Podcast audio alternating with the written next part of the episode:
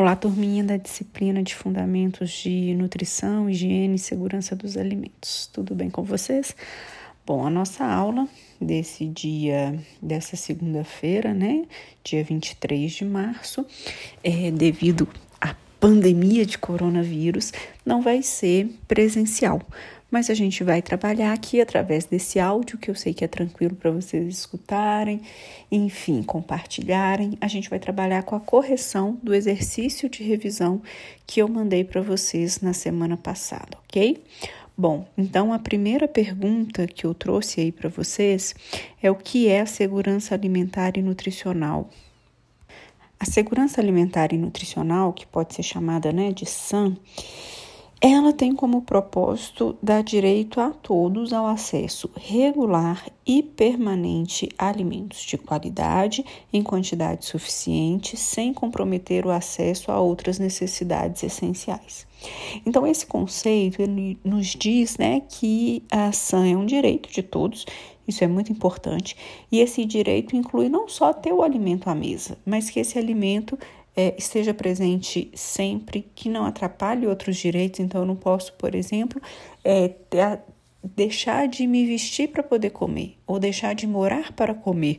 A gente tem que ter acesso a tudo que é necessário e principalmente um alimento que tenha qualidade, tá? É, esse alimento não pode causar doenças, causar outras doenças e precisa ter qualidade. Então, tanto a desnutrição quanto a obesidade representam insegurança alimentar. E aí a gente precisa pensar também que a produção de alimentos precisa assegurar a segurança alimentar. Então, nós precisamos criar formas de produzir alimentos de modo que a gente consiga manter essa produção e também de forma que a gente consiga manter o nosso padrão, a nossa cultura alimentar. Isso é muito importante é, também. Nossa segunda perguntinha continua falando da segurança alimentar e nutricional, mas ela pergunta o que pode causar a insegurança. Então, a fome pode causar insegurança alimentar, a falta de é, de emprego, a falta de distribuição adequada de renda pode causar insegurança alimentar, mas também a produção inadequada de alimentos, então essa questão né, do meio ambiente, da sustentabilidade, assim como a divulgação ou a falta de divulgação de informações corretas ou a divulgação de informações errôneas que podem fazer com que a população não tenha uma alimentação adequada e, portanto, pode causar insegurança alimentar. Nossa próxima pergunta já vai sobre um dos itens que podem causar insegurança alimentar, que é, é um alimento contaminado, um alimento que possa causar doença. Então, quando a gente pensa num alimento que pode causar doença, a gente tem é, algumas possibilidades.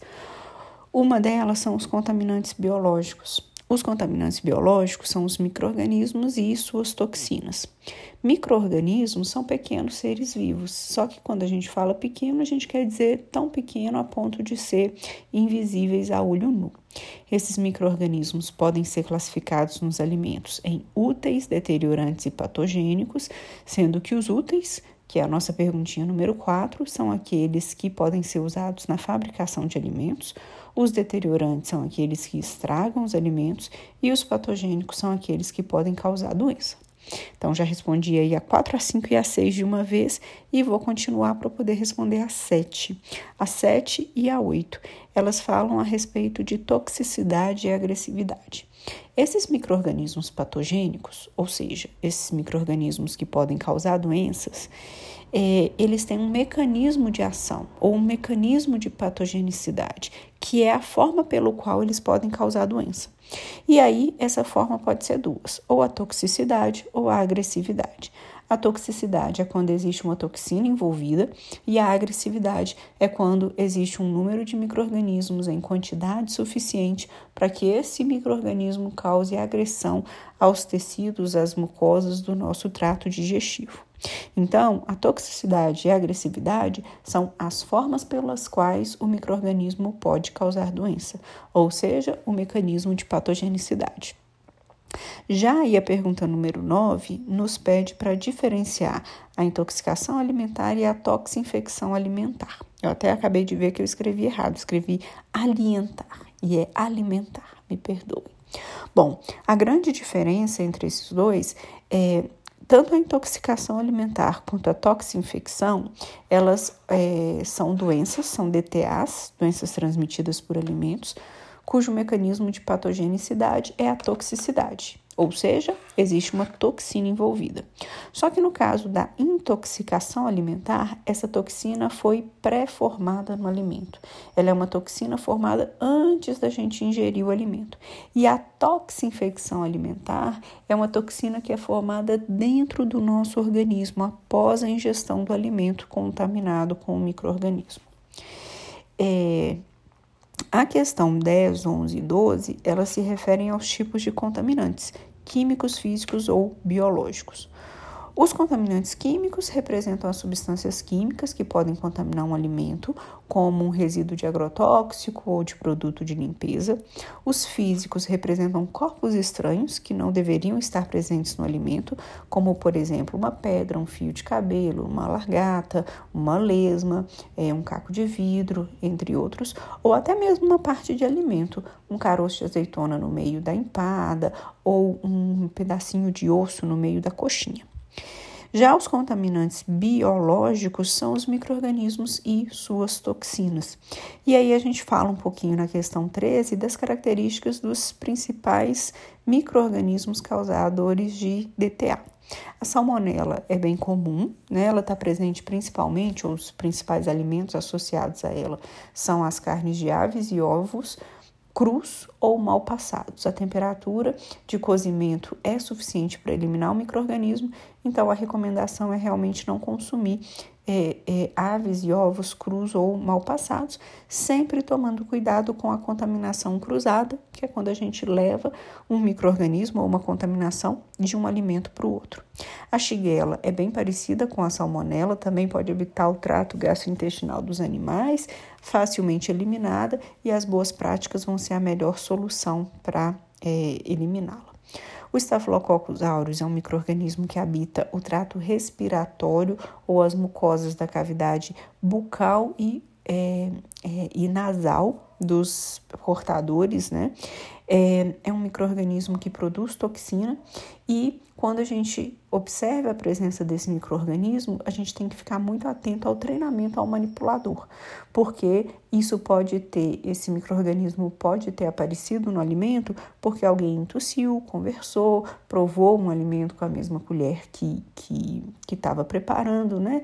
Então ele pode ser transferido dessa mucosa da boca ou do nariz para o alimento. Bacillus cereus é aquele microorganismo que produz tanto toxina quanto esporo. Cereus vem de cereais, estão lembrados? Então ele é muito encontrado em cereais como o arroz, por exemplo. E é muito importante que a gente mantenha os alimentos fora da zona de risco, ou seja, nunca manter um alimento é entre 5 e 60 graus. A gente sempre deve manter o alimento ou resfriado ou aquecido, exatamente para evitar que micro-organismos se multipliquem é, nessa velocidade, que, nessa temperatura, que é a temperatura que eles se multiplicam com maior velocidade. O bacilo cereus ele forma esporos, seus esporos são muito comumente encontrados no solo. É, durante a preparação do arroz, ele não vai conseguir germinar, ele não vai conseguir voltar à sua forma ativa por causa da temperatura, mas no momento em que o arroz esfria, ele consegue fazer isso. Então a gente não pode deixar o arroz em temperatura ambiente. A gente sempre vai armazenar ele resfriado, abaixo de 5, ou aquecido acima de 60. Campylobacter jejuni é um microorganismo que habita o nosso intestino e ele também é, não tem grandes dificuldades para ser eliminado. A família Clostridium já é bastante grave, sendo que o Clostridium botulino é capaz de produzir a toxina botulínica que causa paralisia dos músculos e pode levar a uma parada cardiorrespiratória muito rapidamente. Ele é um microorganismo anaeróbio, ou seja, ele precisa da ausência de oxigênio para se multiplicar. Então, o seu esporo, que pode ser encontrado em, no solo, por exemplo, ele pode germinar dentro de conservas, como a conserva do palmito, porque ali ele encontra anaerobiose. Já o Clostridium perfringens é um exemplo aqui de microorganismo que causa toxinfecção. A gente ingere o alimento contaminado com o Clostridium perfringens e dentro do nosso corpo ele produz a sua toxina. Escherichia coli principal indicador de contaminação fecal. Por quê? Porque ela tem como habitat exclusivo o trato gastrointestinal dos animais. Então, ela não é encontrada em outro local. Isso significa que todo produto em que se encontra Escherichia coli teve contato direto ou indireto com fezes. Listeria monocitogenes é um microorganismo que é muito facilmente destruído, mas que pode tá, é, pode causar muitos danos às pessoas que têm um sistema imunológico mais frágil. Por isso é muito importante ter cuidado aí, todos os cuidados de higiene e boas práticas. E por último, vírus da cólera, muito encontrado em água contaminada, e aí por isso que é tão importante a gente sanitizar os vegetais, é, utilizar água potável na produção das refeições para que a gente fique garantido contra tudo isso. Bom, o áudio foi bem rapidinho mesmo, exatamente para que vocês pudessem fazer um apanhado geral, se preparar bem para as provas ou para a nossa prova, né? E, e é isso. Um grande abraço a todos vocês. Vão pausando para vocês irem prestando atenção em tudo que eu falei e amanhã eu libero a prova para vocês. Um abraço, tchau.